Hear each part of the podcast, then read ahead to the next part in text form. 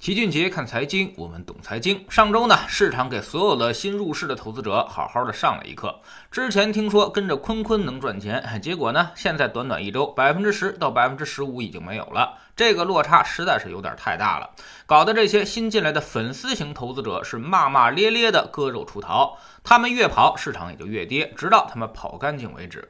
所以基金经理爱豆化。这事儿他压根儿就不靠谱。老齐早就在星球里说过，明星基金也不是你啥时候都能买的。基金投资的大忌就是你买的太贵，买的太早。如今市场中这些追星的粉丝型投资者正好犯了这个大忌，所以赔钱也太正常不过了。不过呢，最近也有人反映，我没买基金，没买股票，就想买点理财，当个安静的美男子，但是结果也赔了钱，而且亏的还真不少。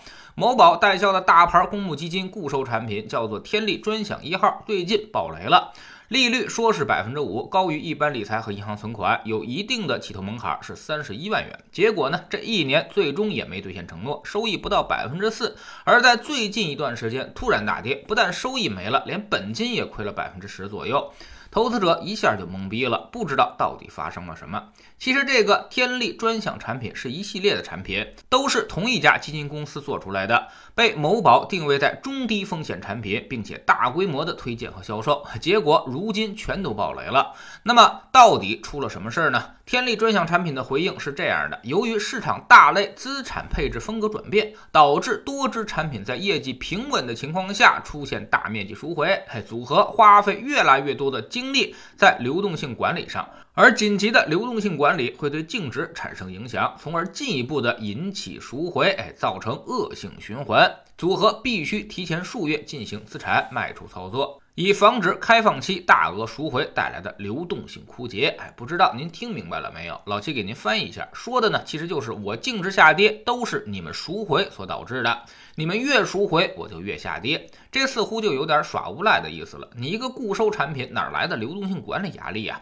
再说了，即便是有流动性集中兑付，那么你的债券抛出也不至于有这么大的损失吧？债券市场不可能有这么大的波动。所以外表看似大叔，智慧却超。超过小孩的名侦探老七一眼就看出了真相，肯定是他的债券卖不出去了。那么什么债券才会卖不出去呢？哎，国债和国开债肯定是不会的。那么他一定是拿了什么不该拿的东西。翻看他的持仓记录，我们发现这个天利专享产品持有大量的华夏幸福发行的中期票据，甚至占比达到了百分之十到百分之十五。而华夏幸福，大家可以百度一下就知道了，基本上已经是负面缠身。这些债券估计极有可能会发生违约。它有五百到一千亿的债务本息，但是手里现在已经拿不出任何钱了，所以它正在一点一点的积累债务违约的金额，从五十多亿现在已经积累到了一百多亿。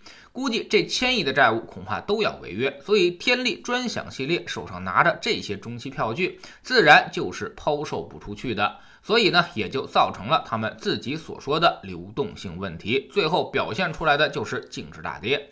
其实一直有很多朋友问老齐，说某某银行某某平台。又给他推荐了一些好产品，收益挺高的，有的呢甚至能到百分之九，让我给看看。其实你们可以仔细看一下，这些收益率基本都是过去的参考收益，也就是说前两年它数据回测来的。而市场情况在变，收益当然也会发生改变。比如前年是股债双牛，去年是股票牛市，所以呢做这种债八股二的基金产品不会太差，收益个百分之五到十一点都不困难。但是今年情况能一样吗？今年的债券已经陷入到了熊市，而收益压的。很低很低，而股票呢，大家也都看到了，年初就开始了大幅度的波动，所以肯定没那么好赚了。这时候还拿过去一到两年的收益出来忽悠你，不是坏，他就是蠢，所以千万别信。而且买理财产品，你不能光看平台，更不能只看收益，你得看看他到底拿了哪些东西。就比如说这个天利专享系列的产品，拿了那么多的华夏幸福的中票产品，这个一眼就能看出问题。华夏幸福爆雷也不是这一两年的事情了，百度一下您就能查到。而且它其他的持仓也都是信用债产品，所以这个产品至少是很激进的，拿了太多的次级债，那么暴雷的风险其实就很高了。所以你不能只是因为某宝在首页上推荐就买它，那么这个风险可就太大了。还是那句话，闭着眼买理财的时代它已经结束了。你现在只要不甘心只买国债和只存银行，那么就必须具备点理财知识，至少这些一眼假的东西你自己得有分辨能力，否则就很容易吃亏上当。因为理财机构和销售平台，他们是赚你佣金的地方，只有把东西卖出去了，他们才能赚钱。你是否盈利跟他们无关。